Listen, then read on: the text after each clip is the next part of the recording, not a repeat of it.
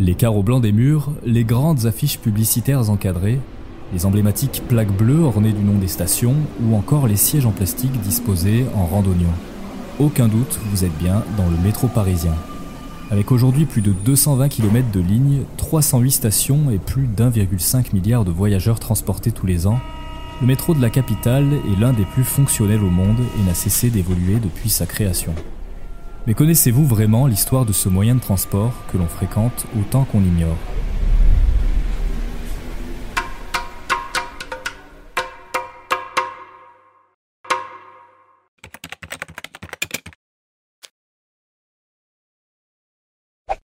Pour comprendre comment est né le métro, il faut remonter le temps et se rendre au milieu du 19e siècle, en 1845.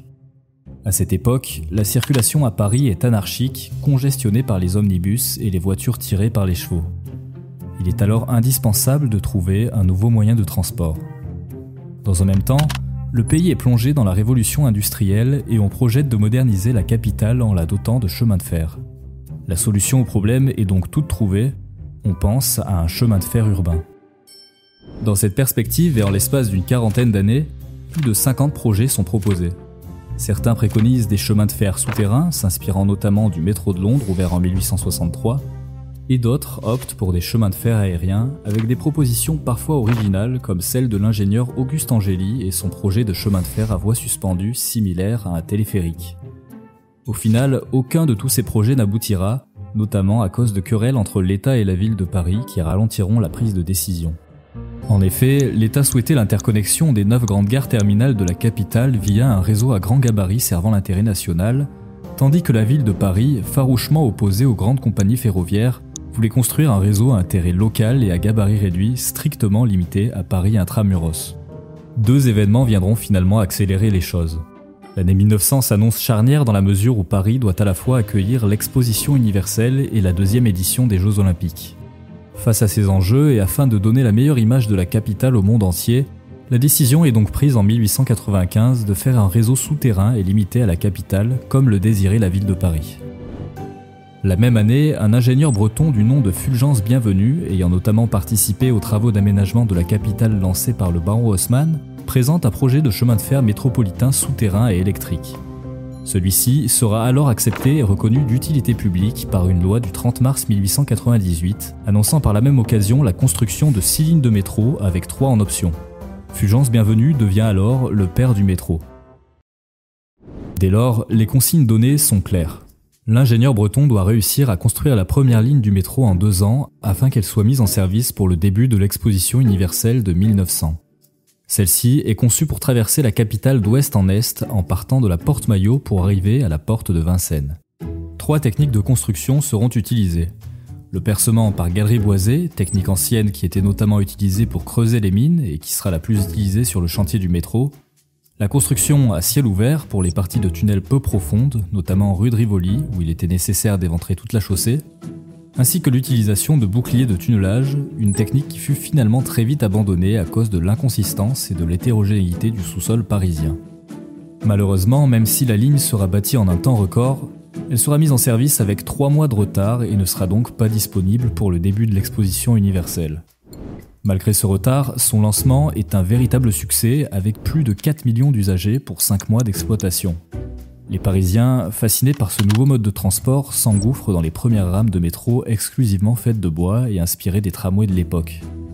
Pour y accéder, des tickets couleur crème sont mis en vente au prix de 15 centimes, tandis que les plus privilégiés peuvent acheter des tickets roses à 20 centimes, synonyme de voyage en première classe.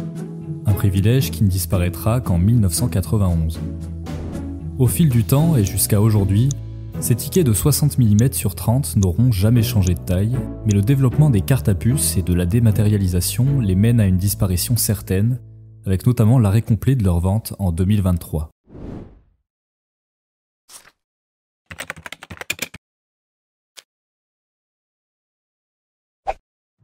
Dès la mise en service de la première ligne, les travaux de la ligne 2 commencent. L'idée est que celle-ci soit circulaire et fasse le tour des anciens boulevards pour desservir une grande partie de la capitale. Pour simplifier son exploitation, il sera décidé de la diviser en deux. La partie nord prendra le nom de ligne de nord et reliera la porte Dauphine à Nation, tandis que la partie sud se nommera ligne de sud et partira de la station Étoile. Cependant, cette dernière se heurte à un problème, elle doit franchir la Seine. Il est donc décidé que la ligne s'arrêtera à la station Passy le temps qu'un pont aérien soit construit. En effet, creuser sous la Seine aurait coûté beaucoup plus cher en raison de la profondeur nécessaire au passage du métro, en plus des problèmes de dénivelé propres au sud de Paris. L'année 1903 sera marquante dans l'histoire du métro. Le 10 août, un incendie se déclare sur la ligne de nord entre la station Couronne et Ménilmontant. En cause, le court-circuit d'une motrice qui fera s'embraser les rames en bois. Les fumées asphyxiantes se répandront dans les couloirs et tunnels du métro, causant la mort de 84 personnes. Cette catastrophe reste encore aujourd'hui la plus meurtrière du métro parisien. L'année suivante, la ligne 3 est creusée de la station Villiers à Gambetta et ouvrira en 1905. Afin d'éviter un nouvel incendie, la ligne est la première à être équipée de nouvelles rames Sprague-Thompson métalliques qui resteront d'ailleurs inchangées sur le réseau jusqu'en 1983. Désormais dotée de son pont aérien, la ligne 2 Sud sera achevée un an plus tard en rejoignant la place d'Italie. La ligne 5, premier axe nord-sud de la capitale, reliera cette même station à la gare du Nord et fusionnera un an plus tard avec la ligne 2 Sud pour en faciliter l'exploitation, la ligne de Nord devenant simplement la ligne 2. En 1908, c'est au tour de la ligne 4, deuxième axe nord-sud du réseau, à faire son apparition entre la station Porte de Clignancourt et Châtelet. Cette fois-ci, pas question de construire un pont aérien pour traverser la Seine, surtout dans le centre historique de Paris et encore moins en face de Notre-Dame. Il sera donc question d'un creusement souterrain. Pour ce faire, cinq caissons métalliques étanches de 20 à 40 mètres de longueur seront enfoncés dans le lit de la Seine pour faire office de prolongement des tunnels. L'opération terminée, la ligne 4 rejoindra la station Porte d'Orléans. Enfin, la dernière ligne du réseau principal prévue par Fulgence Bienvenue, la ligne 6, ouvrira entre Place d'Italie et Nation. La ligne 3 sera quant à elle prolongée jusqu'à Pereire. Malheureusement, la fin de la construction du premier réseau se solde par une nouvelle catastrophe. En janvier 1910, de violents épisodes pluvieux touchent la capitale et fait sortir la Seine de son lit dont la hauteur maximale atteindra 9 mètres. La moitié du réseau métropolitain est sous les eaux et sera inutilisable pendant plus de 3 mois. Également, la construction des lignes de métro, qui étaient jusque-là contrôlées par la Compagnie du chemin de fer métropolitain de Paris, la CMP, se retrouve concurrencée par la Société du chemin de fer électrique Nord-Sud.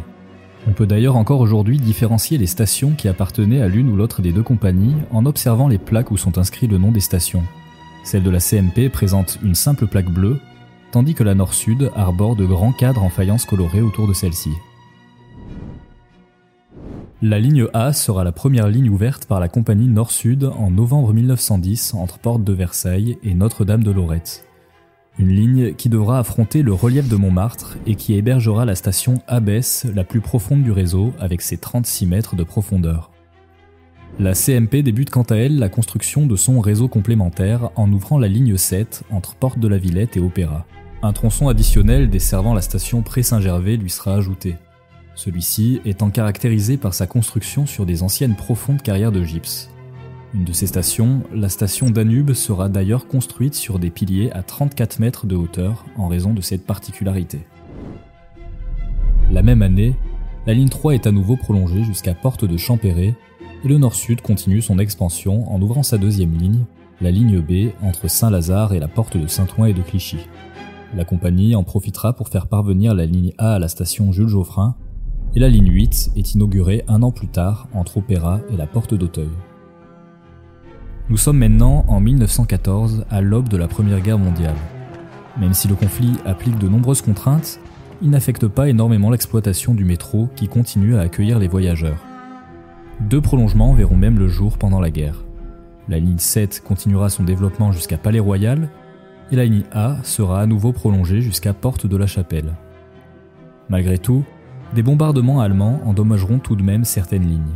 Un premier sur le boulevard Ménilmontant qui crèvera la voûte de la ligne 2, dont la brèche a été convertie en bouche d'aération et existe encore aujourd'hui, et un deuxième rue de Rivoli qui touchera l'édicule Guimard de la station Saint-Paul. Après la guerre, la ligne 3 sera prolongée à l'est jusqu'à Porte des Lilas. La construction de nouvelles lignes reprend en 1923 avec l'ouverture de la ligne 9 entre les stations Porte de Saint-Cloud et Chaussée d'Antin. La ligne 10 suivra en faisant la jonction entre les stations Invalides et Odéon. La ligne 7 sera quant à elle prolongée jusqu'à Pont-Marie et les lignes 8 et 9 avanceront jusqu'à la station Richelieu-Drouot. En 1930, le Nord-Sud, qui depuis la fin de la guerre avait de gros problèmes financiers, décide de s'allier avec son concurrent la CMP qui l'absorbera. Les lignes A et B deviennent alors respectivement les lignes 12 et 13 que nous connaissons aujourd'hui. La même année, la ligne 10 avance jusqu'à Porte de Choisy, mais très vite ce prolongement est repris par la ligne 7 pour des raisons logistiques. En 1931, la ligne 8 avance jusqu'à Porte de Charenton et en 1933, la ligne 9 arrive jusqu'à Porte de Montreuil.